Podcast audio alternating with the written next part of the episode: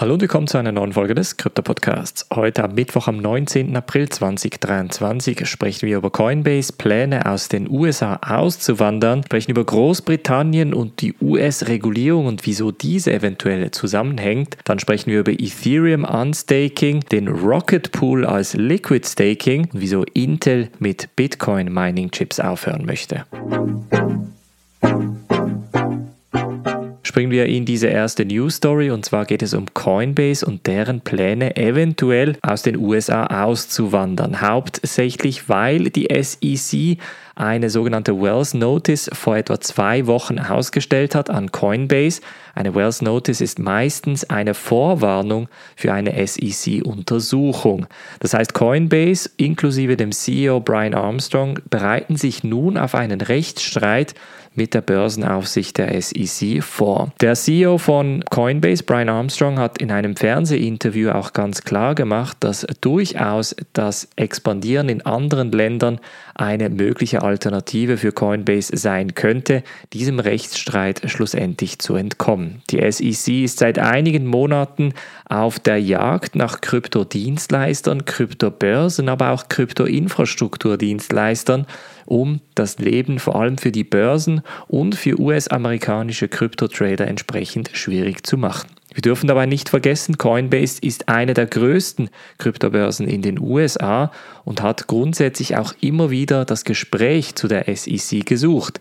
So auch Armstrong, der ganz klar sagt, letztes Jahr haben wir uns über 30 Mal mit der SEC getroffen. Sie hatten nie ein Feedback für uns was wir besser oder anders machen können. Und dann kam entsprechend noch diese Wells Notice. Und das ist natürlich frustrierend für einen Unternehmer und das Unternehmen, das natürlich nach wie vor auf Wachstum aus ist und entsprechend weiter in den USA aufbauen möchte. Eine mögliche Alternative für Coinbase könnte eventuell Großbritannien sein, denn Großbritannien hat in den letzten Monaten ein bisschen Klartext bezüglich Kryptoregulierung gemacht. Es geht sogar so weit, dass der Economic Secretary to the UK Treasury Andrew Griffith auch ganz klar sagt, innerhalb zwölf Monaten könnten wir Kryptos bereits regulieren. Wir haben nun eine Basis, der Brexit hat dabei sogar noch geholfen und wir haben nun die Möglichkeit, Kryptos so zu regulieren, um Großbritannien auch entsprechend als Kryptoland zu positionieren. Ganz spannend ist da die Geschichte bezüglich USA und Großbritannien, denn die USA scheint momentan auf Anti-Krypto-Weg zu sein und Großbritannien eher auf dem umgekehrten Weg. Interessant ist auch der Premier von Großbritannien ist eher kryptofreundlich. Ich glaubte sogar gehört zu haben, dass er in einem Interview gesagt habe, dass er auch Kryptos halte und das ist natürlich immer ein positives Zeichen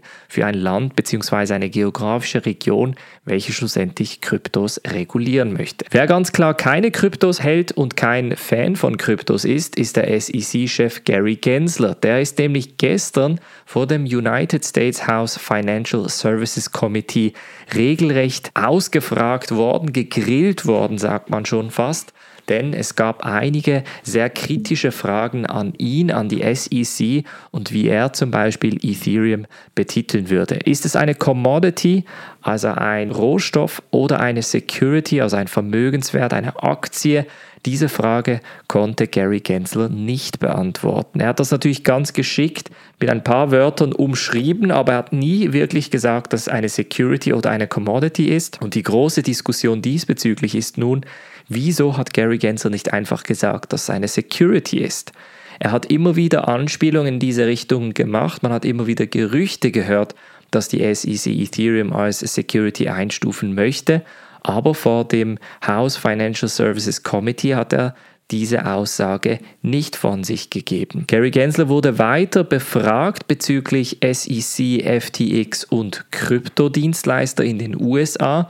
Ihm wird zum Beispiel auch vorgeworfen, dass er mit seinen knapp über 40 Anklagen gegen Kryptodienstleister, Kryptoanbieter in den USA verscheucht und das sogar in die Hände der in Anführungsstrichen Konkurrenz, nämlich nach China. Zwar einige Representatives haben auch da gewisse Zeitungsartikel gebracht, die ganz klar zeigen, dass China sich vorbereitet, Kryptodienstleister mit offenen Armen zu begrüßen. Momentan in der Praxis sehen wir das noch nicht, aber was wir ganz klar sehen, ist, dass die USA eine Anti-Krypto-Kampagne fährt. Die beiden Videos, bei welcher Gary Gensler ziemlich ausgefragt wird, haben wir auch in der Mitgliedschaft geteilt. Die findest du auf bluealpineresearch.com slash Mitgliedschaft.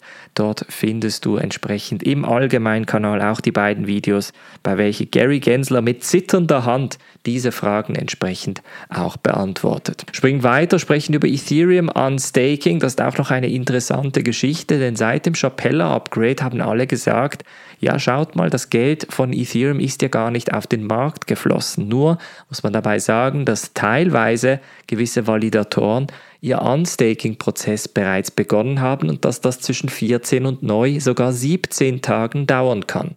Das bedeutet, dass bei den Validatoren, von welchen es etwa 575.000 auf der Ethereum-Blockchain gibt, etwa 5%, das heißt um die 28.000 Validatoren, den Unstaking Request gesendet haben. Das bedeutet, dass sie das Staking einstellen möchten, also diese spezifischen Validatoren, und dabei gibt es eine Wartezeit von vor einem Tag war das noch 14 Tage und neu sind es bis zu 17 Tage, um die Staked Ether effektiv zu behalten. Könnte es also eine Verschiebung dieser Volatilität, mit welcher wir um das Chapella Upgrade herum gerechnet haben, eventuell noch führen oder ist es noch etwas anderes, das noch auf uns zukommt? In der Zwischenzeit gibt es positive Nachrichten aber von Rocket Pool, einem anderen Liquid Staking Anbieter, dem drittgrößten nach Lido und Coinbase. Dort gibt es die Möglichkeit neu für sogenannte Mini-Pools, das heißt man kann neu mit 8 Ether und einigen Rocket Pool Governance Tokens, dem RPL,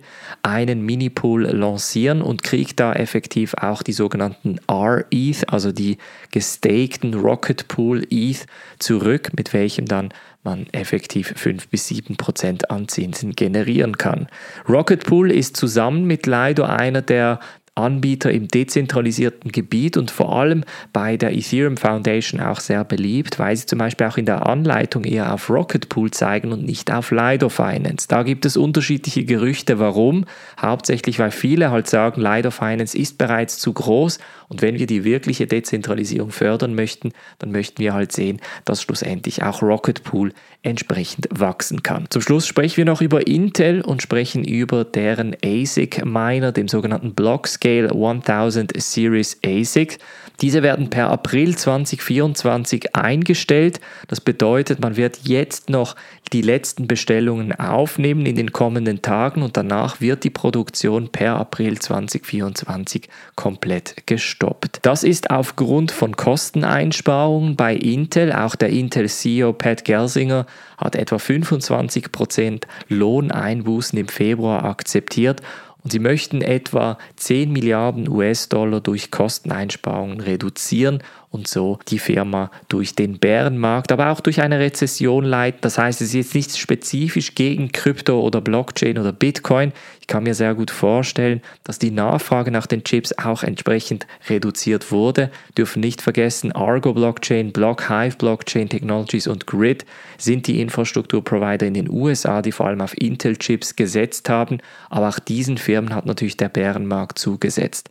Das bedeutet, wer jetzt im Ausland ASIC-Miner kaufen möchte, der setzt vielleicht auf die chinesischen Anbieter und muss nicht auf den Intel-Chip entsprechend setzen. Das war's von der heutigen Folge. Wir hören uns morgen wieder. Macht's gut und bis dann.